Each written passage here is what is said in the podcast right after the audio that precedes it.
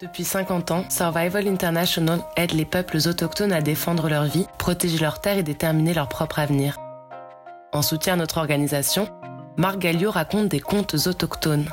Tous les dimanches, en cette période de confinement, nous vous invitons à voyager, une occasion de découvrir les cultures et les mythes fondateurs des peuples autochtones.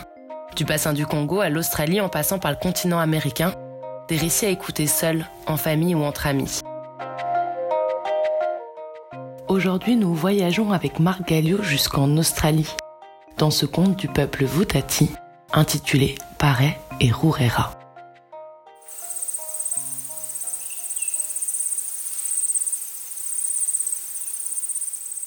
Dans la grande île continent que l'on appelle l'Australie, vivait le peuple Vutati, dans la grande pointe du nord-est qui s'avance dans la mer de corail.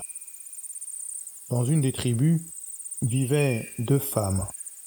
Elles étaient enceintes pratiquement en même temps. Ce qui suscitait les rires et les joies autour du feu le soir, et chacun allait de son pronostic, voire de sa divination. Il pensait même qu'elles pouvaient accoucher le même jour en même temps. Quelque temps après, une des femmes a accouché d'un garçon. Elle l'a appelé Paray. L'autre femme a accouché quelque temps après d'un garçon aussi. Elle l'a appelé Aurora. Ainsi, chaque femme allaitait son enfant et quand une était fatiguée, ben, elle passait son enfant à l'autre femme. il n'était pas rare aussi que la même femme ait Paray et Rurora à chaque sein. Bien sûr, elles étaient suivies et conseillées par les plus vieilles femmes du village. Ainsi, Paray et Rurora sont devenus des frères de lait. Plus tard, en grandissant, Paray il a appris à jouer de la musique, du didgeridoo.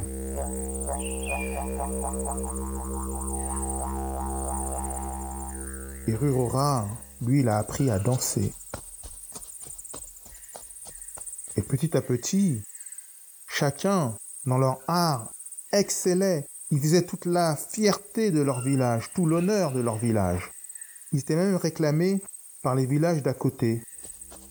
Quand Pareil jouait de la musique, alors Rurora, lui, il pouvait prendre la forme d'une goutte d'eau qui tombe dans un lac, ou d'un corbeau qui se pose sur le sol, ou de l'arc-en-ciel qui s'étend dans le ciel, tout en écoutant la belle et bonne musique de Pareil.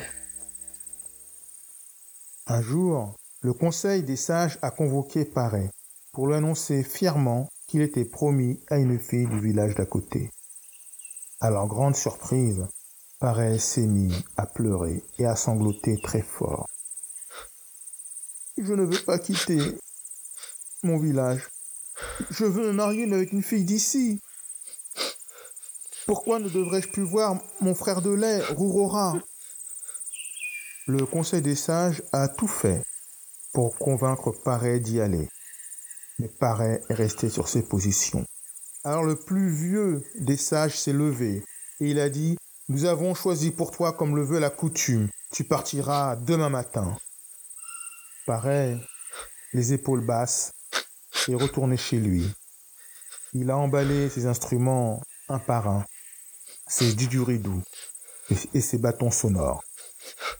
Et puis arrivé au dernier du Juridou, alors, il a été voir son ami Rurora pour lui annoncer la nouvelle. Et Rurora et pareil ont pleuré ensemble, en se tenant par les bras et les épaules. Pareil a pris son instrument de musique. Il a joué du didgeridoo. C'était une musique mélancolique qui exprimait toute la frustration de la séparation. Rurora, lui, dansait d'une manière saccadée pour exprimer toute la colère qui était contenue dans son corps. Et tout en jouant de la musique et tout en dansant, pareil, Rurora sont sortis du village, se sont éloignés et sont arrivés sur la plage. Pareil, lui, est monté en haut d'un palmier tout en jouant de son instrument de musique. Et Rurora, lui, dansait avec les vagues et les écumes de la mer chacun invoquant leur Dieu. Quand tout à coup une grosse vague est arrivée et a abattu Rurora sur la plage. Et son corps est devenu inanimé. La musique s'est arrêtée net. Le village qui écoutait la musique au loin s'est précipité sur la plage et ils ont vu le corps étendu du danseur. Et puis, ils ont vu un phénomène étrange. De son ventre euh, sortaient des pattes aux poils velus, des, grosses pinces, on aurait dit comme, comme une araignée. Quand ils ont entendu un bruit là-haut, alors ils lèvent la tête. Et là aussi, ils ont vu un animal totalement inconnu, avec de grands yeux, et un didgeridoo à côté. L'animal aux grands yeux est descendu de son arbre et a rejoint cette espèce d'araignée étrange avec une carapace. Et ils se sont éloignés. L'un en marchant droit et l'autre un peu de côté, le long des flots. Et quand ils ont totalement disparu, le village s'est regardé. Eux aussi ont pleuré. Et maintenant, dans ce village, plus jamais on a essayé de séparer le musicien de son danseur. En langue voutati, Poposum se dit pareil et crabe se dit rurora.